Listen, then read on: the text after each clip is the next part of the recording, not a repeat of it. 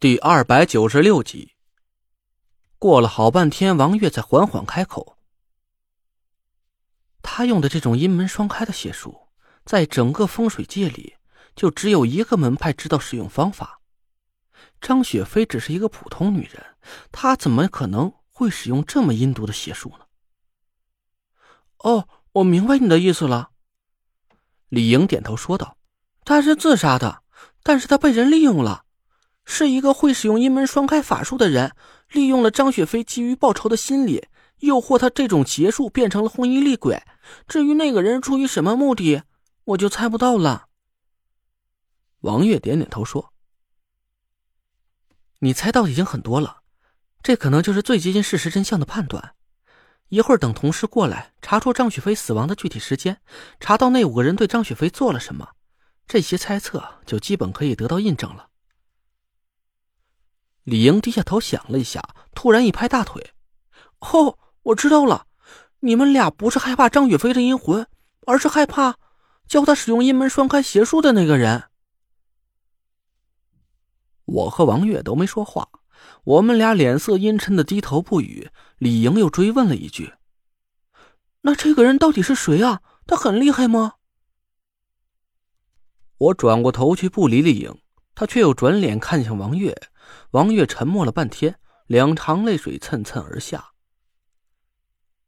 会用阴门双开的门派就只有一个，摸金潘家。啊！李莹傻了眼，一下就说不出话了，看向王月的眼神里满是歉意，半天才挤出一句话来：“薛姐，对对不起啊。”没什么，我是警察。无论谁做出违法的事我都会一查到底，哪怕这个人是我师傅。王月故作轻松的笑了笑，其实我很想说点什么安慰他几句，可我吭哧了半天呢，也没说出话来，因为我实在是想不出来，除了潘成和潘浩之外，还会有谁懂得这种邪术的使用方法。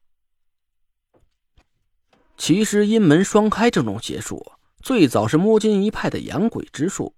摸金这个门派吃的就是分金定穴、下墓倒斗这碗饭，经常要和墓穴打交道，所以面对的风险比五魁里其他门派都要高。墓室里不光会有千年古尸，或者是阴煞邪宗之类的大粽子，还有可能会触发墓里设下的重重机关。那些毒箭、陷阱、流沙、水银，可不光是用风水术就可以对付得了的。所以，摸金一派就流传下来一门邪术，叫养鬼探路。从字面上意思很好理解，这门邪术就是养一个鬼代替人去下墓探路，把路线范围内的所有机关都破坏掉。因为鬼是不会被物理性的机关杀死的。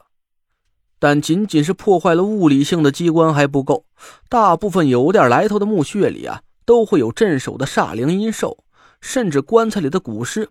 本身就可能会是个道行高深的尸煞，所以这个探路的鬼不能是个一般的小鬼或者阴魂，必须得是煞气极重的厉鬼才能唬住墓穴里的镇物。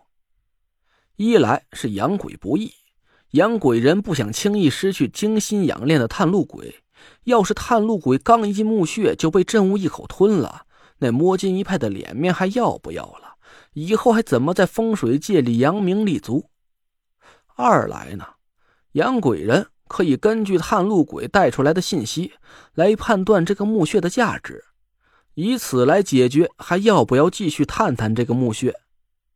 这些信息就包括墓穴里的镇物到底有多深的道行，还有墓穴里究竟有没有值得挖掘的宝物。要是探路鬼能轻松解决墓穴里的镇物，而且墓穴里的陪葬品极具有价值，那当然是值得下墓一探。要是探路鬼被真物打得奄奄一息，或者墓穴里干脆就没有什么值钱的物件那养鬼人就会果断放弃，也没有必要去下墓冒险了。为了让探路鬼在短时间内拥有高深的道行，养鬼人就会找到一个怨念极深的将死之人，用阴门双开的办法将之变成双倍道行的红衣厉鬼。不管是下墓探路，还是保驾护身。红衣厉鬼都会成为养鬼人的得力助手。所以，摸金一派自从三国时期创建以来，到现在已经将近两千年过去了，门派依然是屹立不倒，在风水界里地位极高。除了有传承至今的独门绝技之外，他们养的探路鬼也是能让摸金一派长盛不衰的法宝之一。只是这种法术极为阴狠，需要把一个身世凄惨、遭受过极大不幸的人变成厉鬼，养鬼人要么像张雪飞一样许下什么条件去怂恿他自杀身亡，要么就只能直接动手杀人。所以，这种法术被风水界的正派人士视为禁忌。我听师傅说过，摸金一派已经在一百多年前就废除了这种邪术，不许门人再去养鬼了。但是今天我们在张雪飞身上又见到了阴门双开的邪术，这究竟是个巧合，还是潘成和潘浩干的呢？其实啊，我和王月的想法是一样的。我们俩都经历过太多江湖凶险，从来就不会轻易相信巧合这两个字儿。摸金一派自打潘华死后就日渐式微，虽然潘成在风水界的名气很大，但我们心里都清楚，潘成是靠着出众的经济头脑获得的名气和地位。真正讲起法术道行，潘成啊，还真不一定是颜柳的对手。难道？潘成为了振兴摸金一派，把废除了上百年的阴门双开邪术又偷偷的学会了。思前想后，我还是有点不敢相信这件事是潘成跟潘浩做的。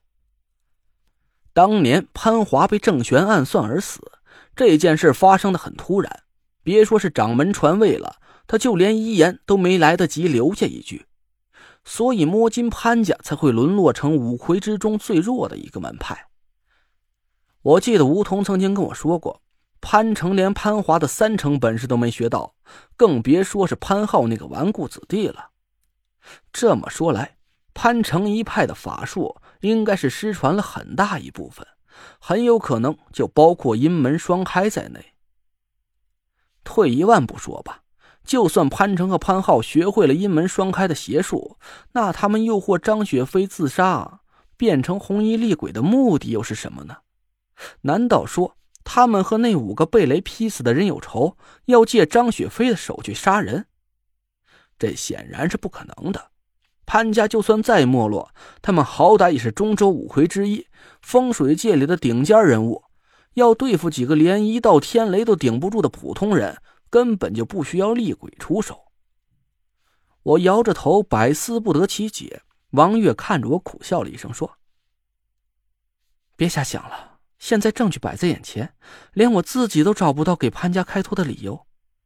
清者自清，要是我师傅和师兄没做过这件事儿，我们一定能查清案子，找到真凶，还他们一个清白。”我叹了口气，说：“唉，看来也只能这样了。”哎，对了，那五个被雷劈死的人，我的话音还没落，门外响起了一阵脚步声，几个王月的队员匆匆走到地下室。王队，户外用品商店情况摸清了，据监控显示，昨天下午两点左右，一名女性送水工曾到他们店里送过水。我们到水站查了送水记录，信息显示，那名女性送水工就是张雪飞。